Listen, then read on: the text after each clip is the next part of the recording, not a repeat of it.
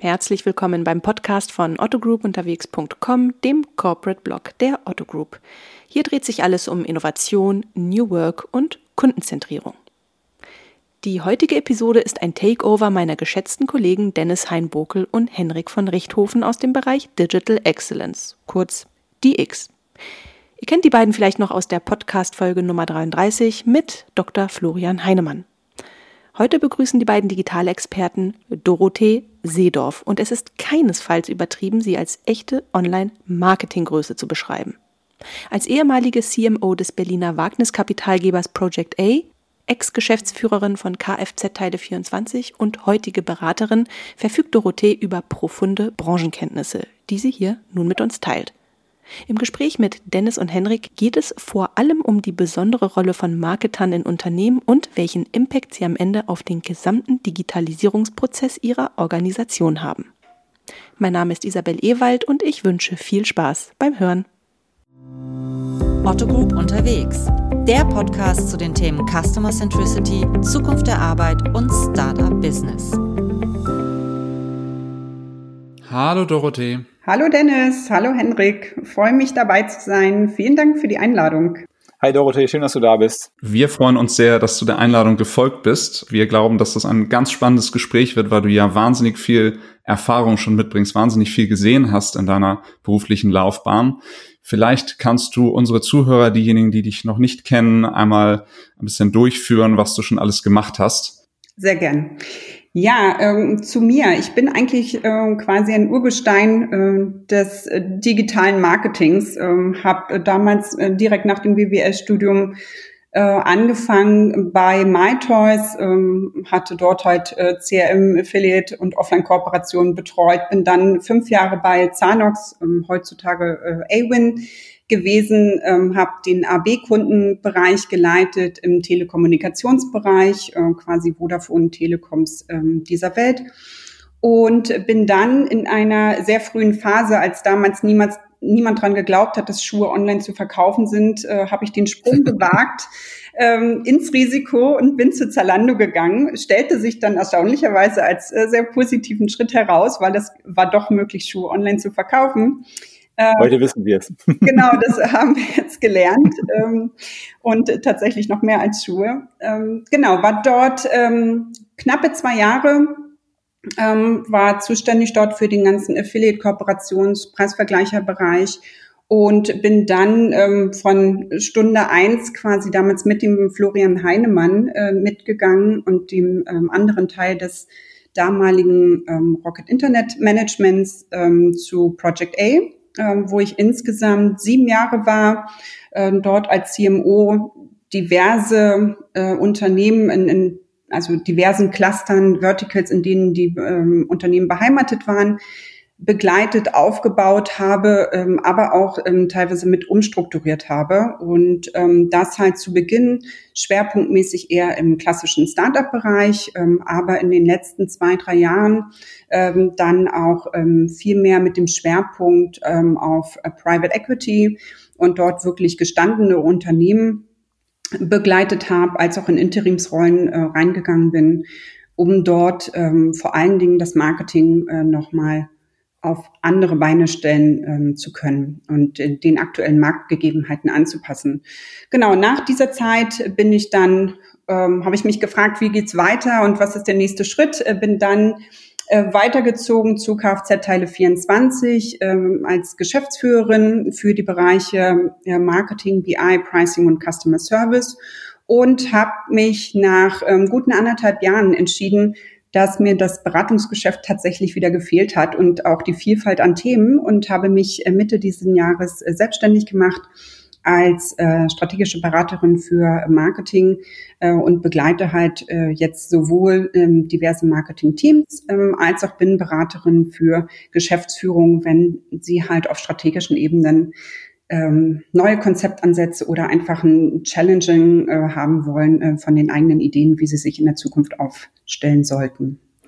Und du berätst ja auch zu dem Thema äh, digitale Transformation, wenn ich das richtig verstanden habe. Ganz genau. Also weil gerade ähm, quasi im mittelständischen Bereich als auch vor allen Dingen im B2B-Bereich ähm, sieht man halt dort sehr stark den Bedarf nach dem, es gibt halt Marktveränderungen und ähm, wie muss ich mich diesen ähm, zukünftig halt stellen? Und da ist ähm, quasi, wenn wir jetzt mal beginnen und sagen, was versteht man eigentlich unter digitaler Transformation, dann ist es für mich halt immer ähm, eher dieses klassische Hinterfragen von Prozessen und ob diese auch noch standardgemäß ähm, ins aktuelle 21. Jahrhundert passen und in den aktuellen äh, digitalen Wandel.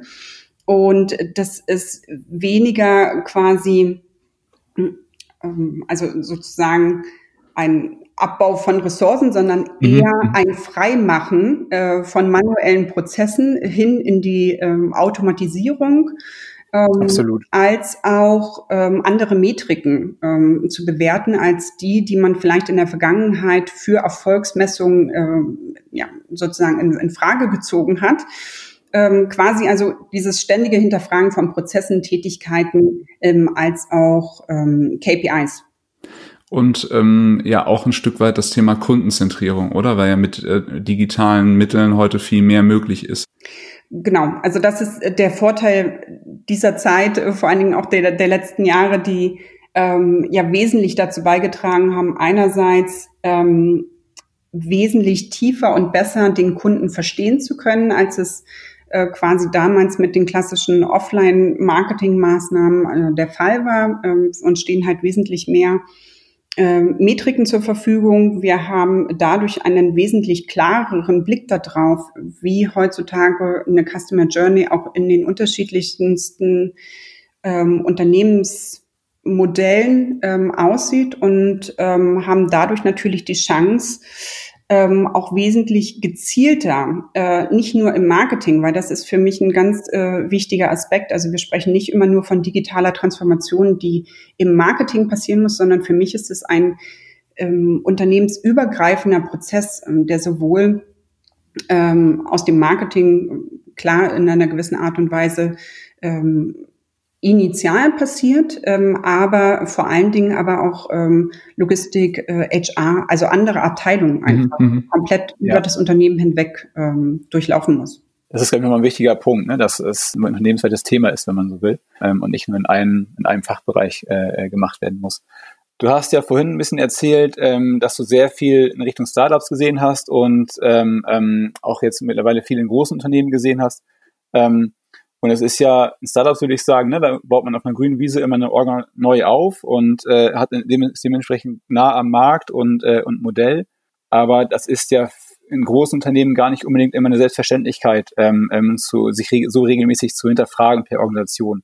Was sind denn für dich aus deiner Sicht, sag ich mal, ähm, ähm, Anzeichen dafür, dass das Thema digitale Transformation unbedingt auf die Agenda gesetzt werden muss. Also dass man da regelmäßig, dass man da intensiv rein muss ähm, und sich hinterfragen muss.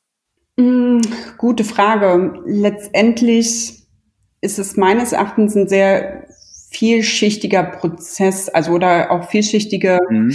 Anzeichen, die es dafür geben kann. Also wenn wir mal aus einer kulturell-organisatorischen Sicht herausblicken, dann würde ich sagen, sobald ein Unternehmen eher politischer agiert als auf Ergebnisse oder wie eben äh, angesprochen, die Kundenzentriertheit zu achten, dann ist es für mich definitiv ein Alarmsignal, ähm, dass man ähm, vielleicht aus einer HR-Brille oder auch von äh, Prozessen einmal dort äh, tiefer hinterher schauen muss. Für mich das andere ist, wenn halt Unternehmenswerte oder, oder ähm, Missionen des Unternehmens nicht mehr zusammenpassen mit dem, wie sieht aktuell die Marktsituation aus oder ähm, wohin geht gerade auch eine neue Vision, dann muss ich mich da auch sehr, sehr schnell ähm, an den Markt hin adaptieren. Und ich glaube, zusätzlich natürlich auch immer den Blick auf, wie ist der Wettbewerb aufgestellt. Wenn ich sehe, dass mein Marktanteil wegbricht und ähm, Wettbewerber, die ich vorher nie so wirklich klassisch auf dem Schirm hatte, plötzlich an mir vorbeiziehen. Das muss nicht immer rein mhm. umsatzseitig sein. Das kann auch sein, indem es ähm, schnellere Webseitenpräsenzen hat oder ähm, schneller nicht nur von, von dem Sinne Speed der Seite, sondern wesentlich agiler agiert, ähm, neue Kundenansprachen zu forcieren, als es in meinem eigenen Unternehmen der Fall ist, dann würde ich sagen, sollte man hier schnellstens ähm, im Unternehmen schauen, ob man immer noch auf der richtigen Spur ist oder man vielleicht äh, hinterfragen sollte, ob da nicht ein Transformationsprozess oder zumindest ein Umdenken äh, stattfinden muss. Und ich glaube, was gerade auch so schwer die Zeit aktuell ist, aber ähm, Corona zeigt halt auch gerade mit einer riesigen Keule äh, quasi alles, was so in den letzten Jahren aufgeschoben wurde, mussten halt auch einige Unternehmens ja, Verticals letztendlich innerhalb weniger Monate jetzt schweren Herzens lernen und die Prozesse, die man sonst in, in Jahren hätte aufbereiten können oder äh, umstrukturieren können, mussten halt jetzt innerhalb von zwei, drei Monaten erledigt werden. Und das ist halt, das ist einerseits sehr positiv, ja, weil halt Unternehmen auch durch eine äh, nicht vorhersehbare äh, Marktsituation oder, ähm, oder Rahmenbedingungen dazu forciert ähm, werden, Prozesse anzupassen. Idealerweise sollte das aber auch nicht aus einem externen Druck entstehen, sondern aus einem internen Wunsch heraus. Und da hört für mich, gehört für mich einfach dazu, dass ein Unternehmen so offen sich gegenüber sein sollte, dass man dieses stetige Hinterfragen von Strukturen, Prozessen, ähm, dass das in die DNA eines Unternehmens mit übergeht und äh, man das nicht als Scheitern äh, oder ähm, falsche Ausrichtung in der Vergangenheit ähm, letztendlich kommuniziert, sondern das ist ein sozusagen ein positiver Wandel, immer zukunftsorientiert. Und ähm, hast du da Ansätze, wie ähm, du da vorgehen würdest, weil du sagst, es sollte idealerweise in die DNA von Unternehmen äh, übergehen. Ähm, häufig wird das ja dann über dedizierte Rollen wie ein Chief Transformation Officer oder ein Transformationsteam ähm, gelöst. Ist das etwas, was du für erfolgsversprechend ähm, hältst? Kannst du da überhaupt so einen, so einen klaren Blueprint geben? Mm, ich finde es immer schwierig, wenn Unternehmen Ansätze verfolgen, in denen eine Person die Lösung sein soll. Das gibt's nicht. Äh, quasi es kann meines Erachtens in dem Sinne keinen fertigen Blueprint geben und es kann auch nicht diesen eine Person geben, ähm, die allein dafür zuständig ist, diese Prozesse anzutreiben. Der richtigere Weg für mich wäre, dass man anstatt eines Blueprints eher eine grobe Prozess, einen Prozessablauf äh, definiert oder einen Prozessplan, der den involvierten Teams ähm, so dieses ideale, die ideale oder, op, oder ähm, ja, optimale Herangehensweise an Fragestellungen als auch an Lösungsansätzen ähm, einmal aufzeigt. Es wird aber nie einen übergreifenden, also departmentübergreifenden Blueprint geben, meines Erachtens. Äh, das, das ist Auslegungssache, aber ich habe es in dem Sinne so nie erlebt. Und äh, für mich ist es wichtig, dass es sollte eine Person geben, die diesen Prozess mit begleitet. Also äh, letztendlich wie so ein, so ein internen Change-Prozess letztendlich führt und äh, fortwährend mit den Teams auch ähm, in einer direkten Kommunikation steht und ähm, auch für Fragen ähm, als auch Erfahrungswerten Austausch ähm, zuständig ist, weil vielleicht diese Person schon Erfahrungen hat mit anderen Abteilungen, mit anderen Projekten, ähm, die halt auch einem ähm, Transformationsprozess bereits ähm, erfolgreich durchlaufen haben. Und ähm, daher für mich ganz klar der Ansatz, es muss aus den Leuten als auch den Teams und den Führungskräften selbst herauskommen und kann nicht auf den Schultern von Projektmanagern, weil letztendlich äh, ist ja auch ein, ein, Chief Transformation Officer nichts anderes als ein, ein Projektmanager.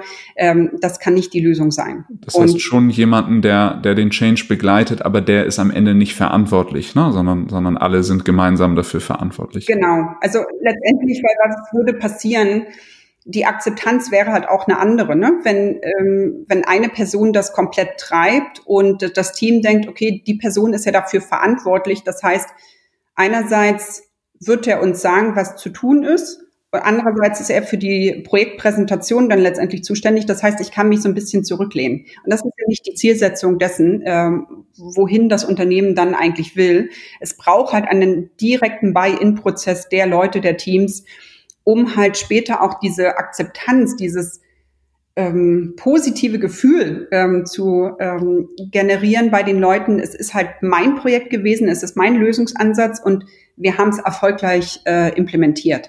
Weil das ist halt so ein bisschen für mich auch immer diese Krux, die vor allen Dingen, aber das ist jetzt auch nicht was, wovon Startups befreit sind, aber letztendlich Konzerne tendieren ja auch häufiger mal dazu, so ein McKinsey, Bain, ähm, WCG dazu zu holen.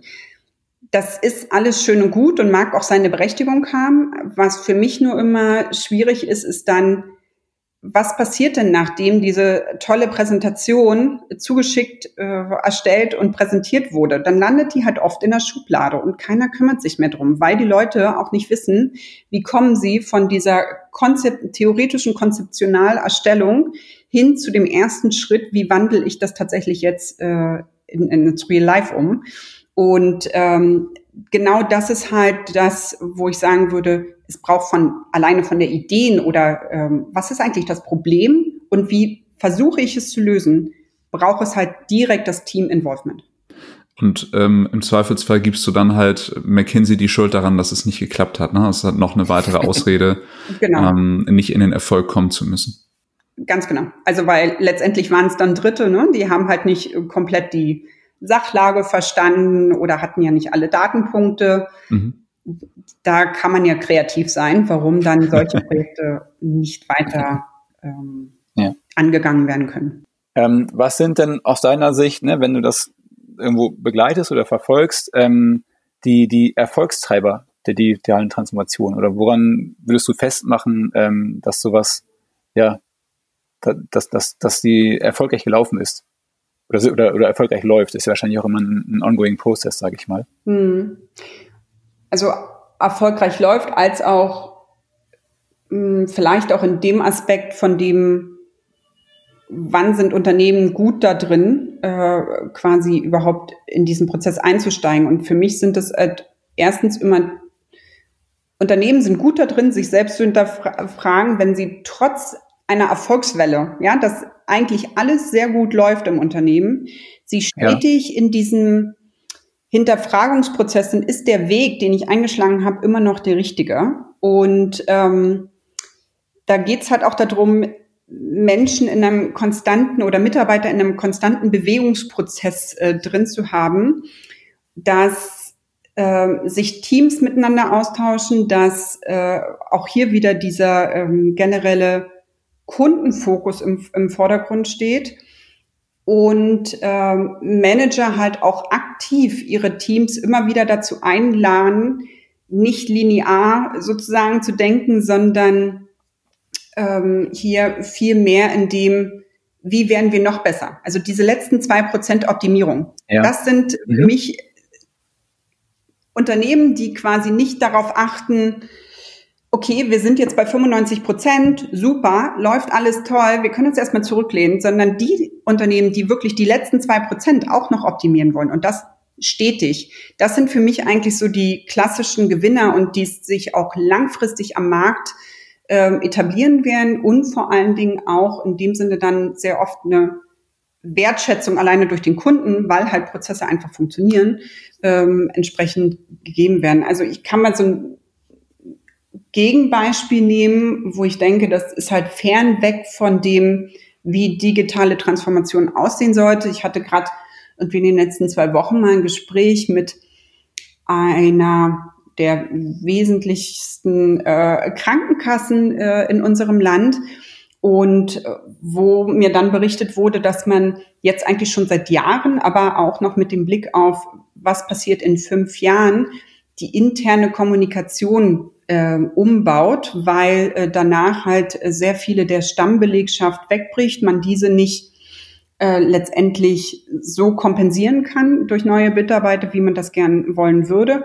Und man dadurch auch gezwungen ist, den internen Kommunikationsprozess zu verbessern, weil derzeit Kommunikation nur über die Abteilungsleiter passiert. Und das muss man sich mal überlegen, dass wir in einer Zeit, wo jeder äh, zu Multi-Devices eigentlich äh, agiert, dass es immer noch Vorgabe mhm. ist, dass nur der Bereichsleiter äh, mit den eigenen Mitarbeitern sprechen kann. Also das ist so weit weg von dem, äh, wie agil ja. ist man und ähm, wie informiert ist eigentlich ein Unternehmen darüber, äh, wohin sich die Strategie äh, ändern muss. Und das innerhalb von Monaten. Und wir reden hier nicht sozusagen äh, von dem Wunsch, Transformationsprozesse innerhalb von Jahren umzusetzen. Da sprichst du ja ein wichtiges Thema an. Also das eine ist die ähm, ist überhaupt das Erkennen von Transformationsbedarf und das äh, fortwährende Hinterfragen, selbst wenn man im Erfolg ist. Das andere ist ja dann tatsächlich die Fähigkeit, auch zügig zu reagieren. Ähm, jetzt hast du gerade ein Negativbeispiel beschrieben. Hast du da auch einen, einen Tipp, wie selbst große Unternehmen äh, wie es halt die Otto Group auch ist, es schaffen, trotz solcher gesetzter Strukturen die Geschwindigkeit zu erhöhen?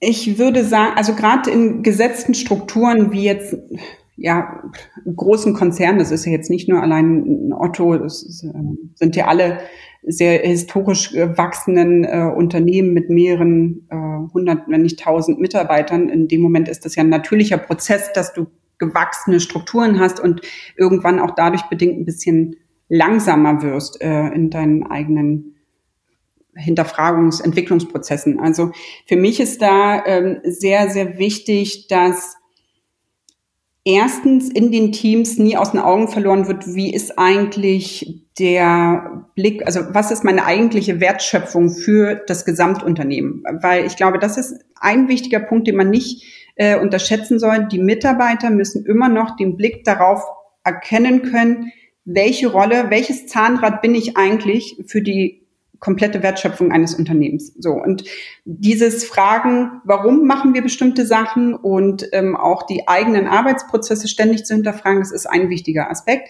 Wie kriegt man jetzt die oder Dynamik rein? Letztendlich würde ich da so ein bisschen äh, schauen in die Richtung von so Digital-Hubs. Also vielleicht ist die Lösung hier eher, ähm, eher über Taskforces zu sprechen, also interdisziplinären Teams, weil was Konzerne ja sehr stark tendieren zu leben, ist diese Kanaldenke oder diese Abteilungsdenke. Mhm. Und die ja. will man ja klassischerweise eher aufbrechen. Also man will ja schaffen, genau. dass ein Marketing auch mit äh, einem Einkauf oder mit einer Logistik spricht, weil das halt Teil der Customer Journey ist und äh, hier auch ein gewisses ähm, Potenzial liegt, noch mehr Kundenzufriedenheit zu schaffen. Und von daher, wenn du dir sozusagen Leute suchst, die ähm, innovativ sind, die dynamisch sind, die sich sehr schnell ähm, an ähm, Problemlösungsprozesse bereit sind zu wagen und neue Schritte zu gehen, auch wenn die Gefahr vielleicht bestehen mag, dass man nicht immer Erfolg hat mit dem Projekt, was man angeht, dann würde ich sagen, erstmal äh, Bildung von Taskforces, interdisziplinären Teams, um da äh, Speed reinzukriegen, weil dann können diese Teams den Beweis erbringen, dass es einen Erfolg gebracht hat und kann mhm. Dann den Implementierungsprozess starten. Ist auch tatsächlich etwas, was ähm, gerade bei Otto jetzt ähm, im März in der, in der ersten Corona-Welle sehr gut funktioniert hat, wo man wirklich genau das gemacht hat, gesagt hat, interdisziplinär alle zusammen gucken, was sind die Chancen, was sind die Risiken. Ja, und äh, insofern teile ich das, dass man das eigentlich mehr machen muss, um das Ziel zu erreichen. Ähm, ist denn dieses, dieses, dieses Hinterfragen, ne, zu sagen, also, also, also ständig Prozesse hinterfragen, ist das was, was du aktiv aus der Startup-Zeit sozusagen für dich mitgenommen hast und äh, wo sagen kannst, da, da würden auch, da können Konzerne auch von diesen flexiblen Strukturen des Startups ähm, lernen. Also nur ein, ein Beispiel aus, aus der About You-Zeit. Da ist das, würde ich sagen, Teil des Tagesgeschäfts, äh, ständig die eigene Rolle oder das, den eigenen Prozess zu, zu, zu hinterfragen. Mhm. Ähm, nimmst du das auch so wahr, dass es da eine andere Wahrnehmung oder eine andere Präsenz im, im, im täglichen Tun hat? Definitiv. Im Startup-Umfeld hast du ja noch in einer wesentlich kürzeren Zeit durchlebst du ja schneller ähm, sozusagen Unternehmenszyklen, von dem erstmal äh, Wachstum generieren, dann eine gewisse Marktetablierung, dann kommt irgendwann die äh, Konsequenz, okay, wir können jetzt nicht weiter Geld verbrennen, wir müssen jetzt stärker effizient werden. Du hast in einer ja. kürzesten Zeitspanne diverse Herausforderungen, die du bearbeiten musst. Und dadurch ist diese normale Mentalität eigentlich des stetigen Hinterfragens, was mache ich hier eigentlich und ist das der richtige Ansatz? Mal runtergebrochen jetzt wieder, ne, so Deep Dive in, ins Marketing ich etabliere ein Attributionsmodell, das muss jetzt nicht für die nächsten Jahre so gelten, sondern das kann ja sein, dass ich meinen Marketingmix dann ändere und in einem halben Jahr brauche ich schon wieder ein ganz anderes Attributionsmodell. Und das zeigt eigentlich so dieses kontinuierliche, bin ich immer noch on track. Und das können definitiv Konzerne sehr stark ähm, von Startups lernen. Natürlich ist das ein bisschen schwieriger, ähm, weil da natürlich wesentlich mehr Personen dahinter stehen oder äh, diversere äh, Abteilungen, aber alleine sich mal auch rauszuziehen aus dem normalen operativen Geschäft und dann auch hier wieder auf Leitungsebenen oder aus ähm, Projektteams heraus sich diese Fragen zu stellen und ähm, auch vor allen Dingen, das ist das Wichtige, tiefer in Daten zu schauen, ähm, ist definitiv was, ähm, was man lernen sollte. Und vor allen Dingen ganz wichtig auch, was ich so mitbekommen habe, umso etablierter Unternehmen sind, umso stärker ist natürlich auch so, also ich freue mich immer über, über andere Beispiele, aber letztendlich vielleicht veranschaulicht das, das am besten. Du hast ja irgendwann so eine Mentalität, ähm, wenn ich Misserfolg habe, ist das negativ. Das ist ja Quatsch, ja, sondern äh, Fehler sind ja da, um gemacht zu werden. So, das fängt irgendwie an, wenn du ein Kind bist, ähm, du fasst halt einmal auf die Herdplatte auf, dann machst du es nicht wieder. So, aber wenn du äh, quasi Fehler machst, lernst du ja, welchen Weg du dann wieder gehen musst. Und dieses mit Misserfolg umzugehen in Konzernen, das muss halt eine normale DNA. Das ist bei uns Deutschen ja nicht so wirklich verankert, ne, weil ich wollte gerade sagen, sondern wir haben nicht so eine gelernte Fehlerkultur. Ich glaube, das ist halt so in ja. Regionen wie in den USA oder ist das wesentlich akzeptierter, äh, dass man Fehler machen kann. Äh, bei uns ist das so ein bisschen hm, Shame. Aber ähm, das sollte definitiv ein wichtiger Aspekt sein und vielleicht auch, wie nochmal ein Konzern auch mehr Geschwindigkeit draufkriegen kann, ist, es muss ja nicht immer alles den klassischen Konzernweg gehen. Also wenn ich jetzt versuche, ähm, zum Beispiel neue Prozesse, neue Webseiten, neue Produkte auf den Markt zu bringen, muss es immer den klassischen Weg gehen durch die Brandabteilung, kompletten IT-Prozess. Oder reicht es mir auch aus, mal einen MVP auf den Markt zu bringen? Ja, und das mhm, testen, mhm. um daraus zu lernen. Das kostet dich vielleicht dann ja auch einen fünfstelligen Bereich, aber ich habe zumindest nach drei oder sechs Monaten die ersten Erkenntnisse und weiß, ob ich es weiterführen will oder nicht.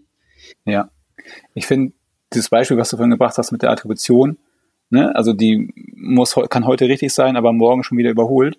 Ähm, da spiegelt sich, finde ich, auch äh, dieses ähm, deutsche Ingenieursdenken, sage ich mal, so ein Stück weit wieder. Ne? Also zu sagen, wenn wir die Attribution machen, dann machen wir sie richtig gut, mhm. ne? auf so einem State-of-the-Art-Level. Und damit wird es aber auch umso schwerer, sich irgendwann davon wieder zu trennen. Ne? Und gerade in den Dynamiken, die wir haben, was Märkte, Kanäle und so weiter angeht, aus der Marketing-Sicht heraus, ähm, ist das, glaube ich, eine, eine, eine, sehr große Herausforderung. Ja. Wie gut muss ich sein und äh, wie, wie schnell äh, kann ich dabei bleiben. Ne? Also Geschwindigkeit versus Genauigkeit und Perfektionismus gegen Pragmatismus. Ja, ja. ja du hast total recht, ne? weil letztendlich, das kann wirklich so ein bisschen historisch äh, bedingt sein, dass man immer so die, nach diesen perfekten mhm. Lösungen äh, Ausschau hält. Ähm, und das ist jetzt nicht konträr zu dem, was ich vorher gesagt habe, sondern mit diesen zwei Prozent, die man immer optimieren soll, sondern auch versuch's erstmal grob zu machen, schauen, ja. ob es funktioniert oder nicht ja. und dann ja. dieses ständige Hinterfragen. Mhm. War es der richtige Ansatz? Ne? Und das meinte ich vorhin auch mit dem, es ist ja nicht falsch gewesen. Es war zu der Zeit richtig, Absolut. aber es muss morgen mhm. nicht mehr richtig sein. Ähm, wir haben vorhin gesagt, äh, digitale Transformation ist nicht nur Online-Marketing. Auf der anderen Seite äh, ist ja die Frage, muss dann im Online-Marketing auch eine digitale Transformation stattfinden? Ähm, gerade die letzten Beispiele kamen ja auch überwiegend aus dem Marketing. Äh, das Marketing ist ja an sich äh, oder Online-Marketing äh, per Definition digital. Ähm, ist das, äh, ist das eher der Treiber oder muss das auch transformiert werden? Organisch heraus ist Online-Marketing ähm, wahrscheinlich immer ein natürlicher Treiber gewesen, weil du im Online-Marketing wesentlich mehr veränderbare Strukturen innerhalb kürzester Zeit vorfindest, also auch allein durch Partner, äh, Ansätze, also sei es in Facebook und Google, wie verändert sich sozusagen die Marktlandschaft von dem, wie kann ich vermarkten ne? und, und welche Ansätze gibt es. Also dadurch ist ja schon allein aus den Online-Marketing-Möglichkeiten bist du ja stetig in einem Transformationsprozess, weil das, was ich vor zwei Monaten als State of the Art äh, gelernt habe oder umgesetzt habe, muss durch Veränderungen ähm, seitens Drittvermarktern gar nicht mehr im, im nächsten Jahr eine Rolle spielen. Also von daher, ja, es ist definitiv für mich einer der Treiber gewesen. Aber das Gute ist halt, dass uns das digitale Marketing auch gezeigt hat, dass es bestimmte oder wie man Metriken oder KPIs nutzen kann, um Prozesse klarer darzustellen. Mhm. Und das ist was, was dann halt letztendlich auch als Transferprozess in andere Abteilungen ähm, übergehen kann. Ja, ja. ist quasi ja so ein bisschen nach dem Sieg ist vor dem nächsten Wettkampf. Ne? Also letztendlich mhm. ähm, ja, fast, ja. auch im HR. Äh, es reicht ja nicht mehr aus, sozusagen äh, sozusagen diesen kompletten Prozess des Bewerber bewirbt sich, geht durch, sondern auch da muss ich ja da hinkommen und fragen, okay, ist meine Bewerberquote eigentlich hoch genug? Oder kann ich die optimieren?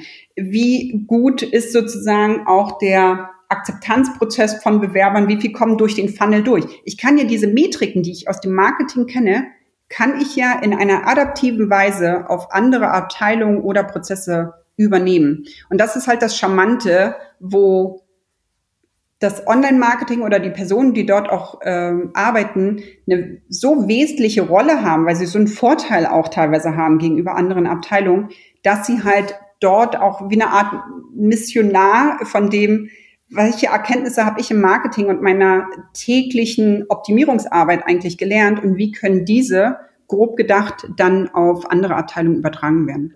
Finde ich und total. Halt so, ein, so ein gutes Beispiel dafür ist halt auch, weil ihr eben auch angesprochen hattet About You, ne? Ja. Letztendlich mhm. Zalando About You sind für mich so klassische Beispiele, die haben sich nie auf irgendwelchen Erfolgen ähm, ausgeruht. Ne? Also Umsatzkurve immer weiter gestiegen. Das ist jetzt nicht, dass sie irgendwann gesagt haben, okay, ich lehne mich jetzt mal zurück und ne, ähm, dabei bleibt's jetzt ähm, und hinterfragt mich nicht, sondern da ging es genau in die andere Richtung. Also mhm. wenn ich gewachsen bin, ja. dann ist sozusagen der Prozess, okay, wie kann ich das Wachstum einerseits weiter forcieren, aber was ist, wenn das Wachstum irgendwann mal wegbricht? Was ist dann eigentlich? So, dann muss ich mich ja auf die Bestandskunden konzentrieren. Und das kann ich nicht erst machen, wenn die Kurve erreicht ist, dass ich ja, ne, ja. Äh, flat bin von dem äh, Umsatzwachstum, sondern das muss viel eher passieren. Und das sind halt so klassische gute Beispiele, die aufzeigen, wie wichtig es ist, äh, diesen ja, Hinterfragungsprozess ständig durchzuleben. Mhm. Ja, weil, ähm, um das noch einmal zu unterstützen, also du hast äh, aus meiner Sicht sehr richtig gesagt, dass das Marketing ähm, oder das Online-Marketing sehr stark auch die anderen Bereiche der Organisation äh, getrieben hat und äh, mittransformiert hat. Was äh, ich aber auch teilweise beobachte, ist, dass dann eine gewisse Sattheit einsetzt, ähm, weil man sich so daran gewöhnt hat, immer in dieser Treiberrolle zu sein und dass man eh äh, schneller ist als der Rest des Unternehmens und man sich damit dann zufrieden gibt. Und dann genau das, was du gesagt hast, nämlich, dass eigentlich sich äh, im digitalen Marketing alle paar Monate was verändert, das dann nicht mehr mitgenommen wird, sondern man dann plötzlich auch als Online-Marketing ähm, verharrt und, und starr wird und äh, denkt, naja, ich war ja vor fünf Jahren, äh, war ich ja die digitale Speerspitze des Unternehmens, das bin ich ja bis in alle Ewigkeit ich finde, da äh, geht's dann den Weg, den andere Abteilungen vor, vor ein paar Jahren gegangen sind. Ne? Äh, also das, genau das sollte halt nicht passieren, äh, weil jeden Tag, also alleine Marketing, jeden Tag verändert sich so viel durch Rahmenbedingungen, die Partner setzen, dass da überhaupt kein Stillstand passieren kann. Also ja, darf nicht ja. quasi. Ähm, ja. Ich würde gerne mal auch in diesem Marketing-Kontext bleiben und mal ein Beispiel rausnehmen, wo sich, glaube ich, viele Organisationen auch bei uns äh, äh im, im, im Konzern die, die Zähne ausbeißen. Also dieses, diese klassische, klassische Splittung von ähm, Brand und Performance. Ja, ähm, mhm. das hat man ja per Organisation, ich sag mal auch auch historisch ein Stück weit äh, immer separat aufgebaut und entwickelt und ähm, die Bereiche kommen ja aus einer, ich sag mal, haben eine ganz andere Sprache gesprochen und ähm, man sagt ja jetzt, oder sehen wir in ganz vielen Gesellschaften und äh, du glaube ich auch, dass man sagt, es muss zusammenkommen. Ähm, wir müssen da eine ganzheitliche, ganzheitliche Lösung, ganzheitliche Ansätze finden. Ähm, wie siehst du denn das? Wie, wie, wie kriegt man die Bereiche zusammen? So kommt aus einem vielleicht ganz anderen, eher einer contentlastigen Denke zu einer sehr hart KPI-getriebenen Denke. Ähm, wie kriegt man das auf einen Nenner? Also auch nach all den Jahren ist das äh, tatsächlich die große Fragestellung auch immer noch geblieben, Absolut, ne? weil ja, ähm, alleine durch äh, diesen historischen Aufbau, ich, also meines Erachtens ist es so ein bisschen auch entstanden dadurch, dass vor noch 15, vielleicht in manchen Unternehmen auch noch vor zehn Jahren, so ein bisschen immer Online-Marketing als so diese, das Experiment im Konzern gesehen wurde ja, mhm. und äh, währenddessen Brandabteilungen immer noch ihre Budgets ähm, stur verwaltet haben, musste im Online-Marketing hatte man harte KPIs und die musste man erfüllen und trotzdem war es ja nicht so relevant, wie viel Umsatz darüber kam. Also von daher immer so ein bisschen so stiefmütterlich behandelt, ja.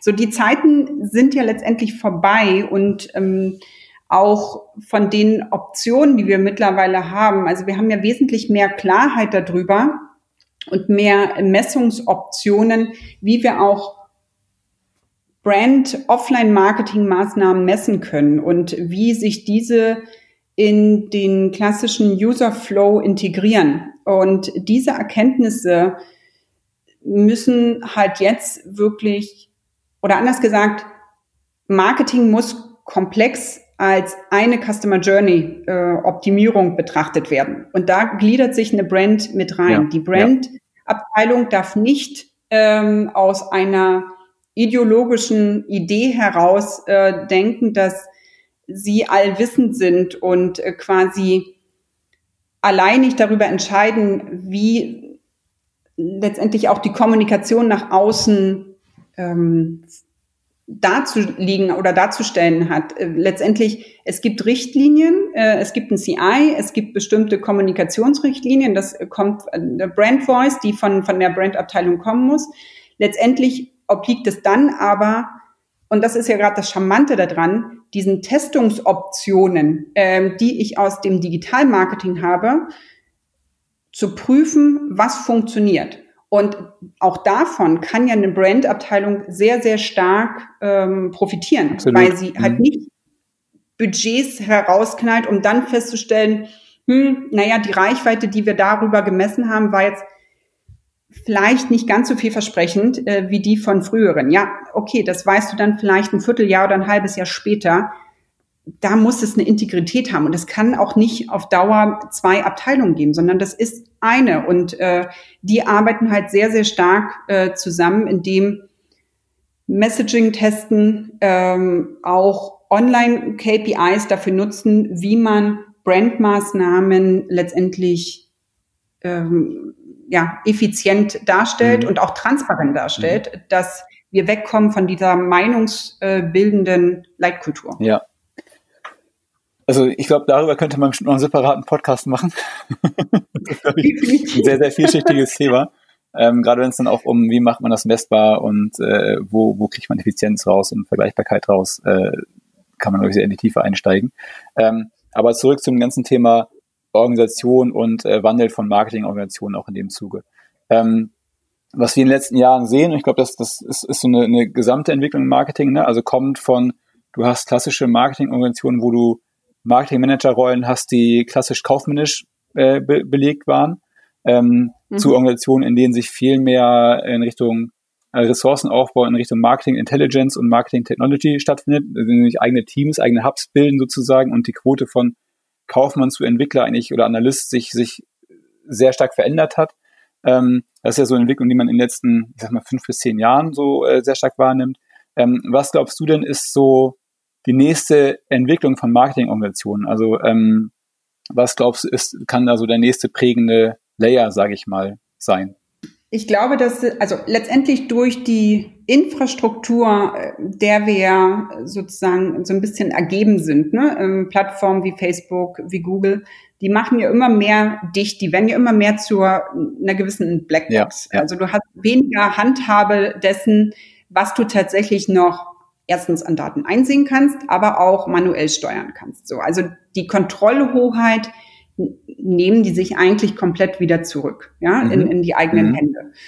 Und das sollte für alle Organisationen halt spätestens jetzt ähm, so ein bisschen so eine Signalwirkung geben, dass man sagt, okay, bin ich denn eigentlich in meiner Organisation, also im Marketing BI, richtig aufgestellt? Und das, was du eben schon ähm, komplett richtig gesagt hast, für mich ist ähm, ein wesentlicher Wandel, der vollzogen werden muss, diesen, erstens diesen klassischen Split zwischen BI und Marketing darf es meines Erachtens nichts mehr geben. Market, äh, BI muss ein äh, integraler Bestandteil ähm, des Marketingteams sein.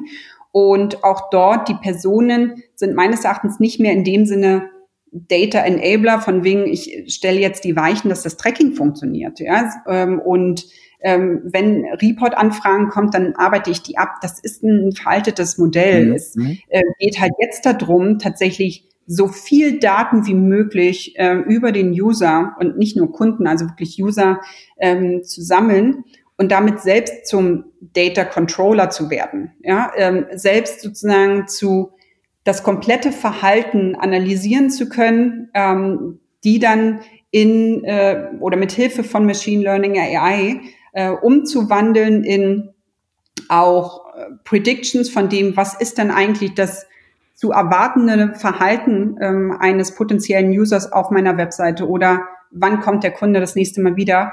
Und diese dann ähm, proaktiv sozusagen mit den Drittplattformen, sei es ein Google, ein Facebook, ein Criteo, ähm, zu teilen und ähm, hier tatsächlich die komplette Datenhoheit zu haben. Von daher, wie sollte sich so eine, also es gibt nicht mehr die klassischen Optimierer, die halt den wesentlichen Anteil ähm, ausmachen in Marketing-Teams, ähm, sondern es braucht dann nur noch wenige Search-Spezialisten oder Display-Spezialisten, weil die Schaltzentrale sitzt dann eher im BI oder ne, Marketing BI, aber das sind halt auf einem Fundament, was ähm, Data Analyst und äh, Entwickler ähm, bereitgestellt haben, dass man dann halt nur noch aufgrund dieser Erkenntnisse aussteuert. Mhm und das automatisiert.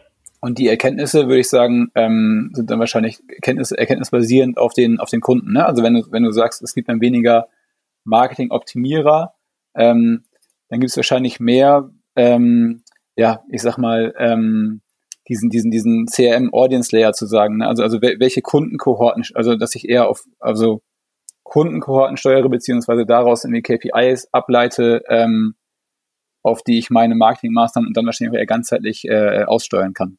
Also weg von dem Kanalsilo zu einem, Kunden, zu einem Kundengruppenverständnis, ja.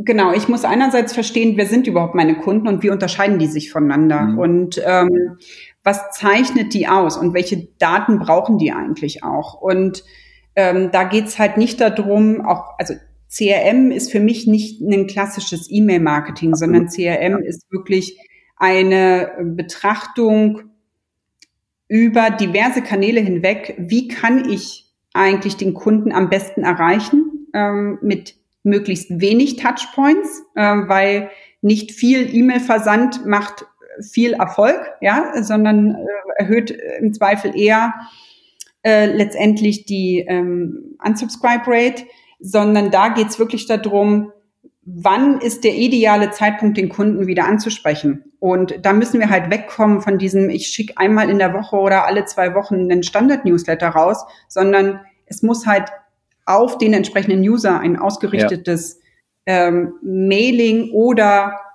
eine Push-Notification oder wenn ich den überhaupt nicht über derartige Medien erreiche, dann gehe ich halt rüber und äh, trigger meine Retargeting oder äh, meine Display-Kampagnen, ja, weil ich weiß, da ist die höchste Wahrscheinlichkeit, dass ich den User wieder zu mir bekomme. Ähm, also da geht es vor allen Dingen darauf, diese ganzen Behavior-Daten, die ich ja eh habe, äh, tatsächlich einzusammeln, daraus ähm, auch mit Hilfe von ähm, RFM-Scores äh, letztendlich zu identifizieren,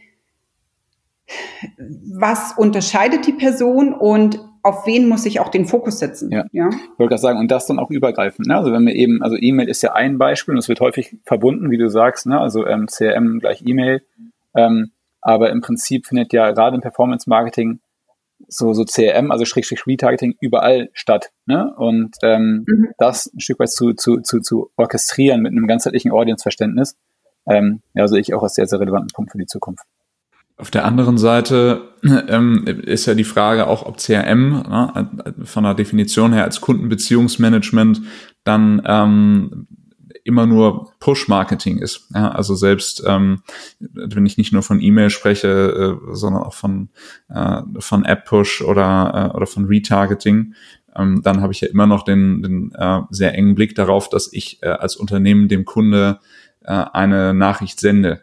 Äh, auf der anderen Seite nimmt der Kunde aber ja auch an verschiedenen Stellen mit mir Kontakt auf und hat da mehr Berührungspunkte mhm. äh, mit meinem Unternehmen als nur über das, was ich raussende. Genau, also da geht's ja dann eher auch in die Richtung, welche Optionen gebe ich dem Kunden, ähm, ein Loyalitätsverhalten zu mir aufzubauen. Ne? Also Richtig. über welche Möglichkeiten kann der Kunde ähm, halt immer wieder zu mir zurückfinden. Und ähm, da ist für mich ein ganz, ganz wichtiger Punkt, dass man das, was ich eben auch besprochen habe, mhm. wie kriege ich eigentlich den Kunden ähm, im richtigen Moment wieder auf meine Seite. Da geht es ja allen voran darum, wann ist sozusagen das Engagement und, und der Interest des Kunden am höchsten. So und dieses Engagement, das ist für mich quasi eine sehr, sehr wesentliche äh, Betrachtungseinheit ähm, für dem, wie gut eine Kundenperformance auch eingeschätzt werden kann, mhm. weil das Engagement halt äh, letztendlich für mich auch ein Kern der Loyalisierung äh, darstellt. Ich gebe mal ein Beispiel. Letztendlich ein Fitnessstudio, ja, oder sei es auch ein anderes Unternehmen, könnte sich ja freuen, die kriegen halt monatlich ihre Beträge zugewiesen, aber die sehen den Kunden nicht. Kann jetzt auch eine Schwimmhalle sein oder was auch immer. So. Ähm, dann mag das auf den ersten Blick toll sein, weil die kriegen Umsätze, haben aber jetzt nicht den Einsatz. Ne? Also Geräte gehen nicht kaputt, was auch immer. Ähm, letztendlich ist es aber auf einer mittelfristigen Sicht schädlich fürs Unternehmen, weil in dem Moment ist dieser Kunde, der ja zwar zahlender Kunde ist, beschäftigt sich weder mit der Marke, noch hat irgendwelche positiven Trigger, die ja. er durch eine Tätigkeit zum Beispiel im Fitnessstudio ähm, letztendlich resultieren. Das heißt, er wird weder zu einem positiven Ambassador, ähm, indem er darüber spricht, Mensch, ich war irgendwie gestern im Fitnessstudio und ähm, habe halt äh, wieder Sport gemacht und damit sind die andere auch motiviert und ich könnte quasi eine indirekte Referral-Wirkung erzeugen, äh, noch wird er ein langfristiges Interesse haben, ähm, dieses Geld weiter zu zahlen. Also mhm. mittelfristig mhm. werde ich diesen Kunden verlieren. Und das ist quasi kurze Sicht mag es gut sein, langfristig ist es schädlich. Und äh, deswegen hier wirklich darauf achten, dass diese Loyalisierung und wie schaffe ich es eigentlich, einen Kunden loyal zu halten, ähm, sehr, sehr weit gedacht wird. Und das kann halt auch dazu sein, wie schaffe ich es eigentlich, Touchpoints mit einem Kunden zu erhöhen. Und das muss, wie ihr sagt, nicht immer quasi aus dem aus einer E-Mail, einem Push und so weiter rauskommen, sondern das kann halt auch über Content erfolgen, ähm, über ähm, Magazine etc. Also die Elemente, die halt eine Stickiness ähm, erzeugen beim Kunden ja, immer wieder. Ähm, genau, ich glaube, Stickiness ist, glaube ich, da der richtige, äh, den habe ich auch ganz im Kopf gehabt, den, den, den Begriff aus diesem klassischen App-Kontext heraus, aber kann man, glaube ich, gut übertragen. Und auch da gibt es ja verschiedene Beispiele für. Ne? Du hast das eben mit dem Fitnessstudio erzählt, aber auch jetzt, jetzt bei uns aus dem Konzern wieder About You als Beispiel, haben wir jetzt eben ja schon zwei, drei Mal angeführt, die ja auch irgendwie bewusst sagen, wir sind jetzt irgendwie nicht nur ein Fashion Shop, sondern ähm, sind auch äh, quasi das Modemagazin mit der größten Reichweite, ne, um da entsprechend noch irgendwie einen Content-Vorteil äh, zu haben. Ähm, Amazon Prime als Beispiel ist ja, glaube ich, ja irgendwie wie allen bekannt. Also ähm, du sagst, es spielt eine enorme Rolle und man sollte wahrscheinlich wegkommen von dem Verständnis, den Kunden nur als Käufer zu betrachten, und äh, alles darauf auszurichten, dass der Kunde, wenn er denn da ist, dann auch schon direkt kauft, sondern eher einen Rahmen zu schaffen, in dem man sich eigentlich ständig mit der Marke auseinandersetzt. Mhm. Ne? Also wieder Beispiel Amazon Prime, die es ja schaffen, über jegliche Kundenbeziehungen ähm, ja, den, den Kontakt aufrechtzuerhalten. Genau, also die haben halt eine Omnipräsenz. Genau. Ähm, ja. ne, diese Markenwirkung, markenbildende Wirkung ist halt stetig da. Ähm, auch wenn ich die als Endkonsument nicht wirklich wahrnehme. Aber ich habe halt so viele Touchpoints, dass ich, selbst wenn ich mich in einem Monat ähm, erst wieder für irgendein Produkt äh, entscheide, wird diese Markenwirkung sehr, sehr stark äh, im Vordergrund äh, sein, ja. weil ich halt so viel Interaktion, auch, auch auf dieser indirekten Art und Weise, mit der Plattform hatte. Oder in dem Falle, ähm, weil du eben von About You sprachst, letztendlich, wenn die halt ihr Modemagazin haben ähm, und sich gerade äh, letztendlich die Damen und Herren äh, regelmäßig darüber informieren, was so die neuesten Trends sind, dann ist der Weg ja wesentlich kürzer äh, zu konvertieren, ähm, als hätte ich dieses Angebot nicht. Absolut. Und müsste den dann wieder über die Akquisitionskanäle den Kunden äh, neu einkaufen. Absolut. Was mir dann ja. ne, äh, über diesen indirekten Weg sehr ähm, viel häufiger erspart ja. bleibt. Und auch das sind, glaube ich, wieder individuelle Punkte. Das, das muss sich jedes Unternehmen, glaube ich, wieder fragen, was sind Anknüpfungspunkte, die gut zu meiner Zielgruppe und gut zu meinem Kundenverhalten passen, auf die ich aufsetzen kann. Also es ist, ja nicht für jeden äh, der ganze, der gesamte Prime-Kontext von Video, Musik über alles weitere äh, äh, die nächstbeste Lösung. Ähm, sondern da muss man, glaube ich, gucken, wa, wa, was passt zu meinen, zu meinen Kundenströmen und zu meinem Kundenverhalten. Definitiv, weil zum Beispiel im B2B könntest du sowas gar nicht anbieten. Genau, ne? ja. Äh, da wäre es zum Beispiel eher, schaffst du es selbst, dich als Unternehmen äh, so zu etablieren, dass ähm, du zum Beispiel auch Repräsentant bist für Markttrends. Mhm. Ne? Mhm. Dass Leute oder die Mitarbeiter anderer Unternehmen ähm, dich als Informationsplattform nutzen, ähm, um halt die neuesten Technologien, neuesten Produkte etc. kennenzulernen. Und das kann in dem Moment für ein B2B-Unternehmen zum Beispiel ein sehr guter Ansatz sein. Ja. Ja. Du hattest äh, schon das Thema RFM äh, eben gestreift. Was sind aus deiner Sicht weitere ja, Messgrößen oder, oder KPIs, um dieses etwas ganzheitlichere Kundenverständnis, den ganzheitlicheren Blick auf Loyalty abzubilden? Also äh, grundsätzlich muss man sich ja einerseits immer anschauen, wie ist die Customer Journey überhaupt zusammengesetzt, wie mhm. lang ist die, ähm, welche Interaktionen zwischen Kanälen äh, passieren da überhaupt.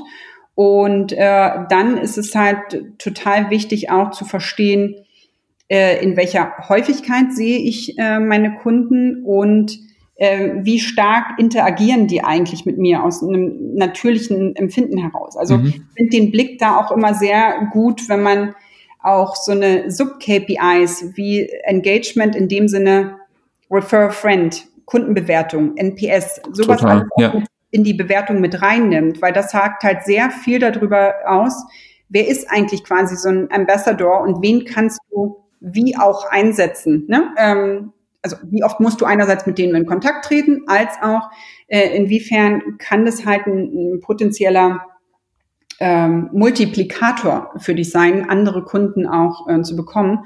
Und dann ist halt eine der wesentlichsten äh, Größen halt wirklich auch ähm, der Customer Lifetime ähm, von einem Kunden, um zu mhm. verstehen, wie viel Wert äh, ist einerseits der Kunde, den ich ähm, über die Zeit akquiriert habe und ähm, auch vor allen Dingen, wie zeichnet sich ähm, der Kunde aus von dem, wie oft sehe ich den und mit, welchen, mit welchem Monetarisierungsvalue äh, sehe ich den äh, Kunden eigentlich wieder. Ne? Und wo muss ich mein Engagement von dem, auf welchen Kunden fokussiere ich mich, wohin richte ich das? So, weil das kann ja in der Folge auch bedeuten, dass meine SEA Display Retargeting Strategie sich ganz gezielt nur zum Beispiel auf zwei Drittel meines Kundenstamms oder nur auf ein Drittel meines Kundenstamms äh, fokussiert, weil die anderen für mich nicht relevant sind, weil jeder äh, aus oder jeder ähm, Euro, den ich da in eine Zusatzakquisition äh, reinpacke, sich letztendlich nicht äh, rentiert, ja, aufs lange Sicht. Hast du da auch schon mal gesehen oder die Erfahrung gemacht, ähm, dass so eine, so eine klassische Kur, gerade wenn du die dann wirklich nur pro Kanal oder schlimmer noch pro Maßnahme berechnest, dass die dann zum Erhalt von Silos in Unternehmen führt?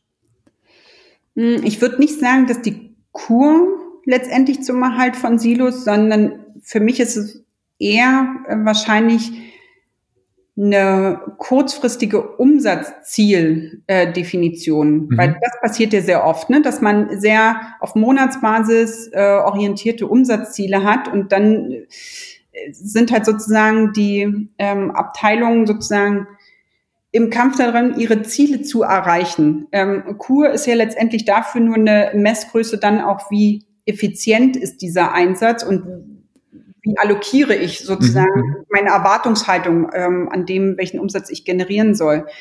Letztendlich ist die Kur nicht das, der, der Verursacher dafür, dass es Silos gibt, mhm. ähm, aus meiner Sicht heraus, sondern es ist eher, dass solange ein Unternehmen nicht den Kunden in den Fokus setzt, also die mhm. Kundensicht keine Rolle spielt äh, bei der Betrachtung und die Customer Journey nicht als übergreifendes Element der Marketingoptimierung verstanden wird, wird es diese Silos geben.